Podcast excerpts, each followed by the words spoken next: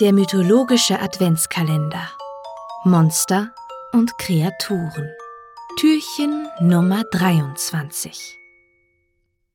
Ich hoffe, du hast dich von dem Schreck gestern ein wenig erholt. Noch einen Tag, dann ist Weihnachten. Und keine Sorge, hinter Türchen Nummer 23 springt dich nichts an. Glaube ich. Mal sehen. Du öffnest das Türchen und wärst beinahe ins Wasser geplumpst. Huch, entschuldige, da hätte ich dich vielleicht vorwarnen müssen. Vor dir erstreckt sich das weite Meer.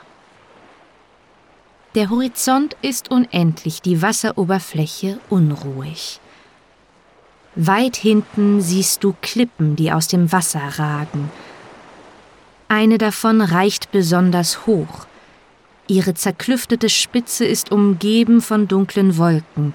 Selbst im Sommer oder während der Erntezeit bleibt dieser Gipfel unter einem wolkenverhangenen Himmel verborgen. Kein Mensch könnte ihn erklimmen, selbst nicht mit zwanzig Händen und Füßen. Der Stein ist so glatt, als wäre er poliert. Etwa auf halber Höhe dieser Klippe befindet sich eine dunkle Höhle nordwestlich in Richtung Erebos gerichtet. In dieser Höhle wohnt Skylla. Ihr Oberkörper ist der einer jungen Frau, der sich in ihrem unteren Teil zu sechs bellenden Hunden verwächst. Es ist gut, dass du hier nicht mit dem Schiff entlangfahren musst, denn Skylla ist nicht die einzige, die dir hier gefährlich werden könnte. Gegenüber von Skyllas Höhle liegt eine andere, niedrigere Klippe, nicht weiter als einen Pfeilschuss entfernt. Dort wächst ein großer, belaubter Feigenbaum. Unter ihm saugt das furchterregende Ungeheuer Charybdis das dunkle Wasser an. Dreimal täglich spuckt sie es aus, nur um es auf grausame Weise wieder zu verschlingen. Du schaust dir die Klippen an, aber die Monster selbst kannst du von hier aus nicht erkennen. Und ins Wasser zu springen und näher heranzuschwimmen ist wahrscheinlich auch keine besonders gute Idee. Du wartest kurz ab und beobachtest die Klippen von weitem, aber nichts regt sich. Kein Monster zeigt sich. Enttäuscht willst du die Tür gerade wieder schließen, da taucht doch plötzlich etwas auf, es ist weder Skylla noch Charybdis.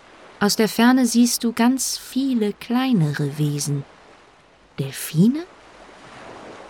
Sie kommen näher und jetzt siehst du ihre Bärte und die grünen Fischschwänze. Es sind Tritonen. Tritonen sind bis zum Bauchnabel Männer und untenrum Fische. Sie sind quasi die Satyren des Meeres, trinken, tanzen und feiern gerne und blasen in große Seemuscheln wie in Hörner. Man sagt, dass Dionysos auf einer Insel einen Fluss aus purem Wein hervorbrechen ließ, der im Meer mündet, wo sich die Tritonen seitdem natürlich am liebsten aufhalten. Du steckst einen Finger ins Wasser und probierst, ob es sich hier nicht vielleicht auch um Wein handeln könnte, ein salzig-fischiger Geschmack verbreitet sich auf deiner Zunge.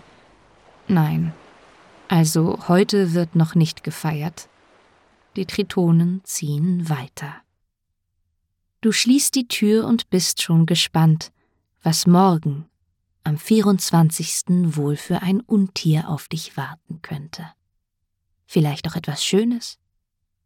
Oder etwas ganz Schauriges? Du wirst schon sehen oder hören. Bis morgen.